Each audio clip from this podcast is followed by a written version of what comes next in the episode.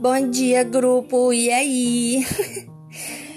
é, talvez vocês escutem um barulhinho de obra aí, porque, né, a gente vive na cidade, tem obra quase o dia inteiro, então, né? Estou acostumada, espero que isso não atrapalhe aqui, sacou? Beleza, então. É, velho, tava vendo a situação do né, do, do, do, Ontem foram, tipo assim, 24 horas, mais de 3 mil mortes. E aí, pelo coronavírus, no caso, né? E aí.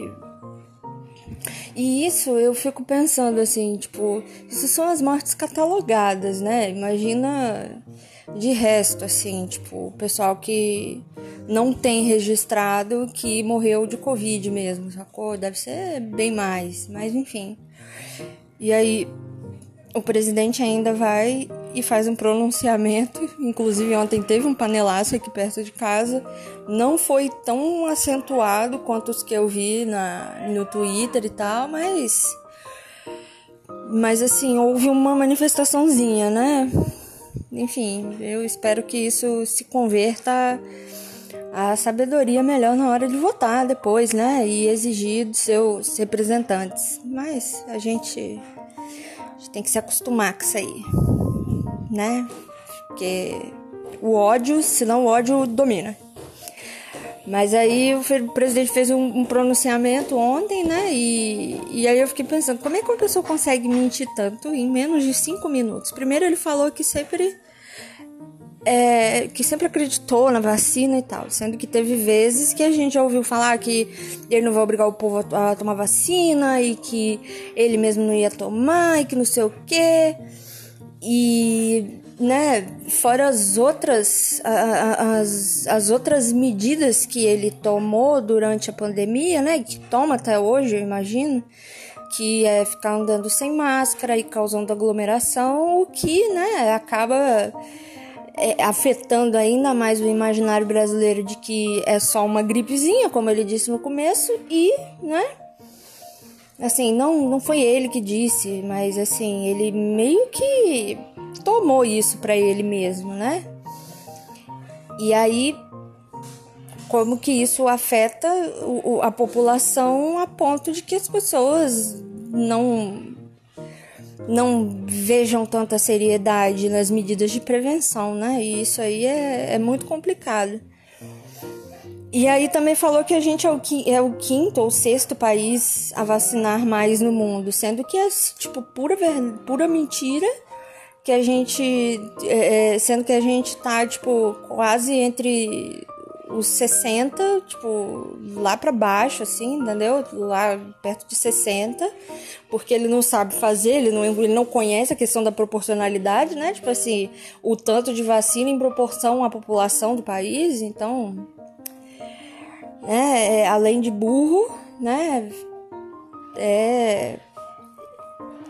Essa palavrinha com G aí, mas eu não vou falar porque eu tenho medo de ser processada, mas enfim. E tem outra, ele tá pagando agora de Uhu vacina, né? E a gente fica refém dessa situação que ele mesmo causou desde o começo do março passado, né? É, ele, não só ele, como também a gestão dele, né? Teve o Mandetta, tudo bem, mas, mas assim, trabalhos péssimos, né? Ele também não ajudou que as pessoas pudessem fazer trabalhos um pouco mais mais decentes, né?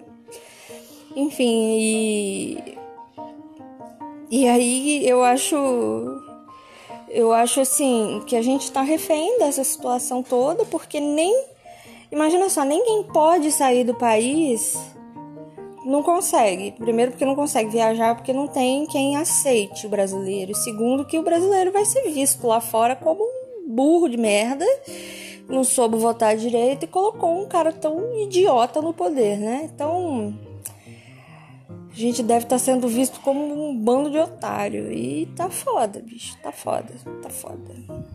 Tá foda. É tirando dessa situação, né?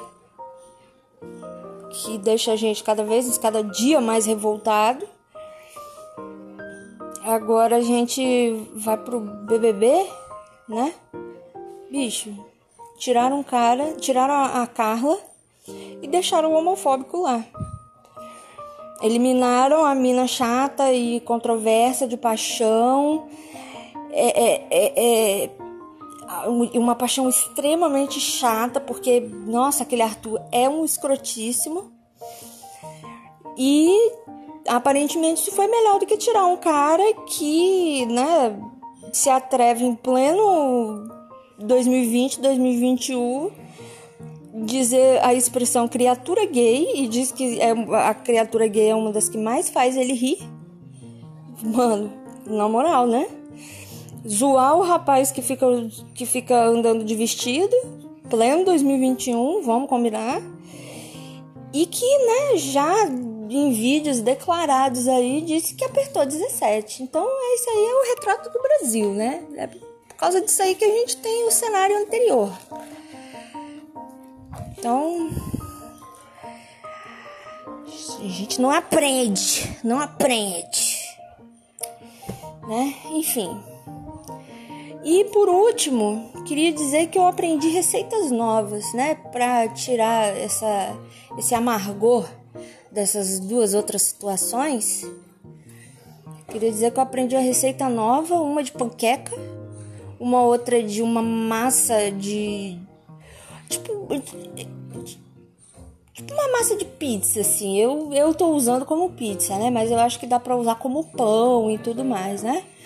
Que não, não são à base de trigo. É, é a primeira vez que eu faço esse tipo de receita low carb.